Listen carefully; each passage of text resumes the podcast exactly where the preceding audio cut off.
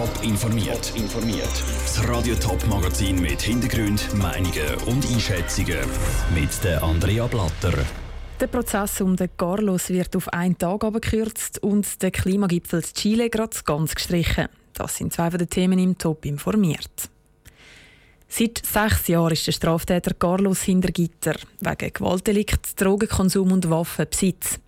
Heute hat er sich wieder vor Gericht verantworten für verschiedene Straftaten, die er in den letzten Jahren in Haft begangen hat.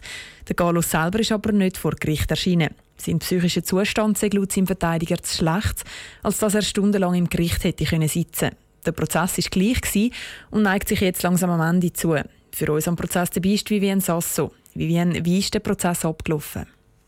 Nachdem bekannt gegeben worden ist, dass der Carlos beim Prozess nicht auftauchen wird, hat das Gericht mit einem medizinischen Gutachter über den gesundheitlichen Zustand von Carlos geredet. Dann hat der Staatsanwalt das Wort gehabt. Insgesamt 29 Anklagepunkte hat er abgehandelt. Er hat erzählt, dass der Carlos in Haft immer wieder seine Mitinsassen und Gefängnismitarbeiter soll beleidigt und angegriffen haben. Ein Gefängnisangestellter hat er sogar so fest verprügelt, dass der Schädel-Hirntrauma davongetragen hat. Dass der Angestellte nicht schlimmere, bleibende Schäden von dem Angriff hat, sei laut dem Staatsanwalt tausenden Schutzengel zu verdanken. Außerdem soll der Carlos in dem Gefängnis Sachschaden von 40.000 Franken verursacht haben.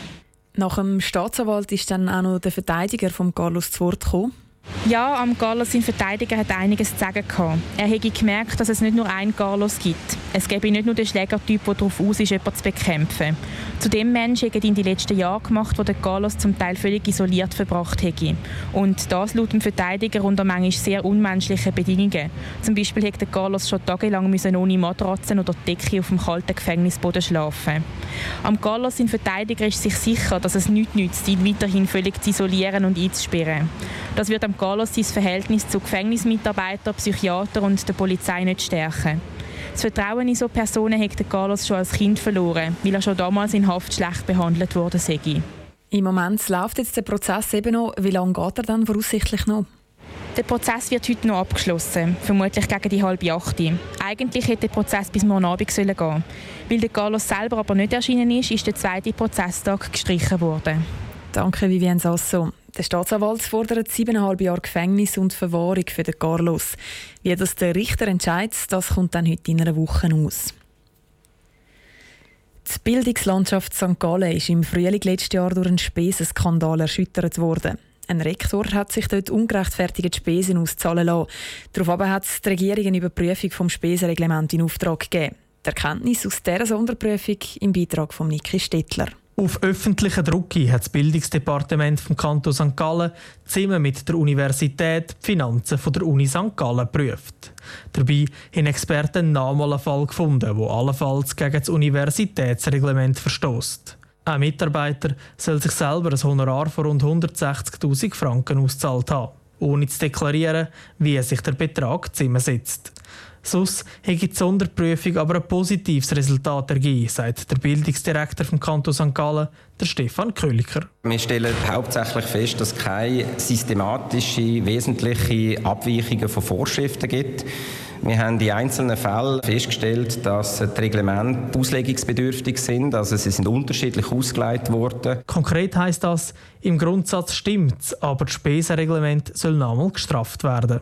Als Beispiel zahlt die Uni der Rektoren ein Mittelklasse-Hotel auf ihren Reisen.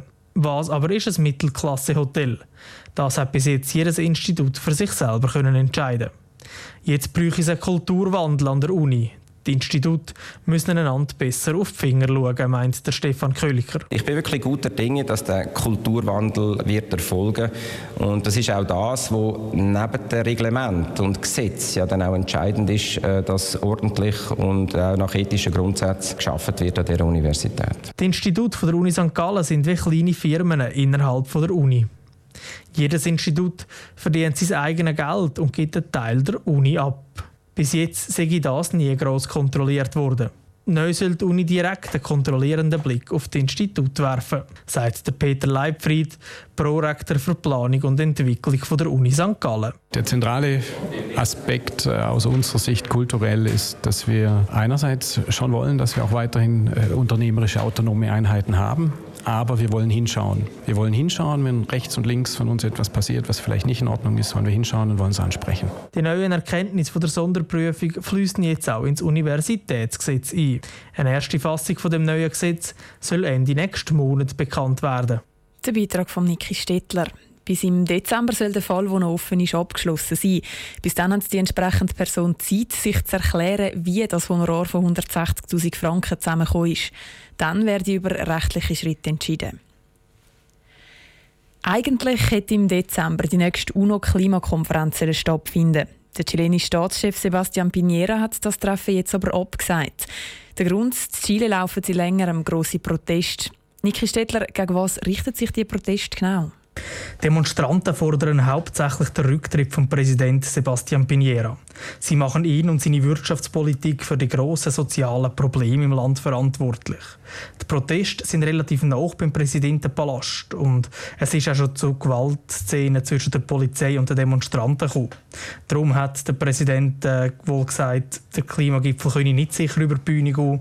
Er hat aber auch gesagt, er will sich jetzt das erste Mal um die Problem im Land kümmern, dass die Reformen beispielsweise, die Demonstranten verlangen, auch durchgesetzt würden. Das Ganze war ein relativ kurzfristiger Entscheid. Wie haben denn da die anderen Länder darauf reagiert? Ja, das ist es wirklich. Äh, die Schweiz hat sich zum Beispiel erst heute Morgen für einen Klimagipfel angemeldet. Andere Länder haben auch eher überrascht reagiert. Das Weiße Haus hat äh, zum Beispiel gesagt, sie hätten nur aus den Medien erfahren, dass der Klimagipfel abgesagt würde. Von Chile selber hätten sie nichts gehört. Die Kommunikation hat schon ein bisschen für Verwirrung bei den einzelnen Ländern gesorgt. Wird dann jetzt der Klimagipfel noch nachgeholt? Das kann man jetzt noch nicht sagen. Es ist so, dass es jedes Jahr einen Klimagipfel gibt. Dort wird jeweils geschaut, welches Land wie gut unterwegs ist, um das Pariser Klimaabkommen äh, umzusetzen. Danke, Niki Stettler. Bis jetzt ist also noch offen, wann und ob die nächste Weltklimakonferenz dann über die Bühne geht. Top informiert, auch als Podcast. Mehr Informationen gibt es auf toponline.ch.